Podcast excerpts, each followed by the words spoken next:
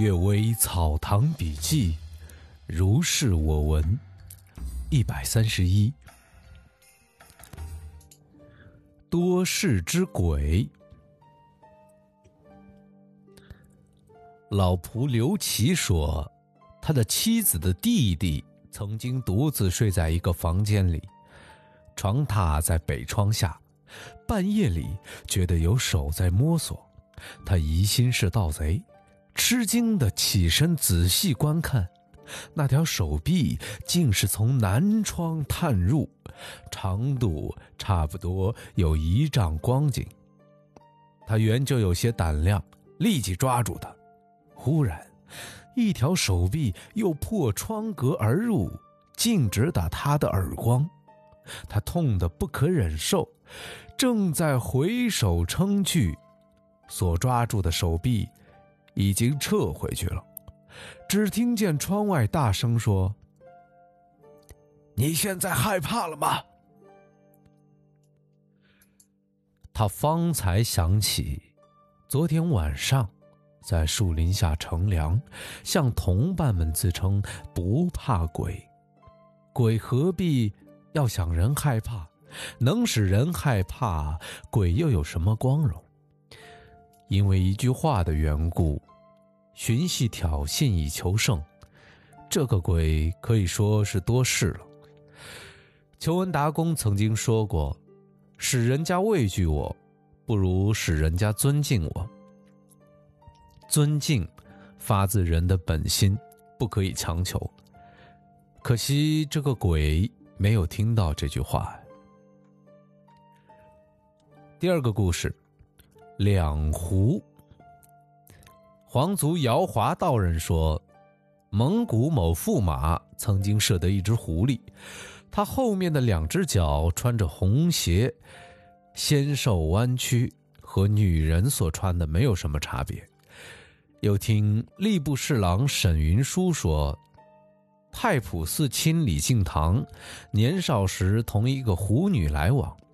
他的父亲怀疑是邻家的女子，在所经过的路中撒上灰，院子里的脚印，却是一个野兽的形迹。到了书斋门外，则脚印做纤细的女子连足的样子。某驸马所射得的狐狸，全然没有别的异样。敬堂所眷恋的狐女，居住了几年，分别而去。敬堂问：“什么时候当再相见？”回答说：“您官到了三品，当来相迎。”这话呀，很多人都知道。后来果然应验。第三个故事：聚道之际。外祖父张公雪堂说，十七八岁的时候，同几个朋友在月夜里小会聚。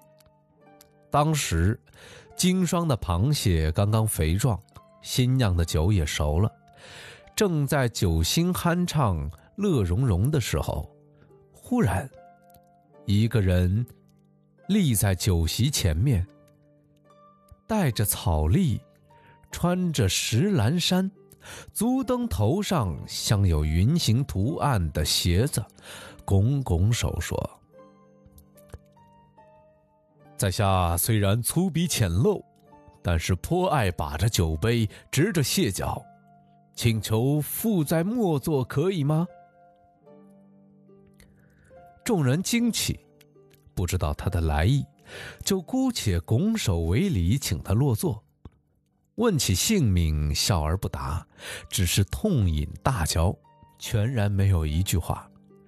醉饱之后，很快立起来说：“今朝相遇也是前缘，今后茫茫无期，不知哪一天得以报答深厚的情谊。”说完，纵身一跳，屋上瓦片没有发出什么声音，已经不知道他到哪里去了。看见椅子上有东西，光灿灿的，竟是一块扁平的白银，约略相当这一天的费用。有的说这是仙人，有的说这是术士，有的说这是大道。我说呀，大道的说法比较接近。小时候见到李金良这辈人，他们的武功可以达到这一步。又听说窦二东的党羽，窦二东是县县的大盗，他的哥哥叫大东，兄弟的名字都已经遗失，所以以乳名相传。别的书上记载，或者叫做窦尔敦，一音之转罢了。这窦二东的党羽啊，往往能夜里进入人家，等候妇女就寝，就用刀相胁迫，禁止他们说话，连同被褥卷起来，裹挟着翻越房屋几十进。清晨的钟声将要敲响，仍旧卷着送回来。被盗的人往往然如同做梦。一天晚上。失去女人的这家在房子里埋伏了人，等他送回，突然出来一齐攻击。那强盗于是一手挥舞着格斗刀，一手把女人绑在床上，如同风的旋转，电光的闪动。忽然，已经没有了踪迹。他们大概是唐代剑客的支流吧。好，今天的《阅微草堂笔记》就读到这里，希望各位能有一个美好的一天。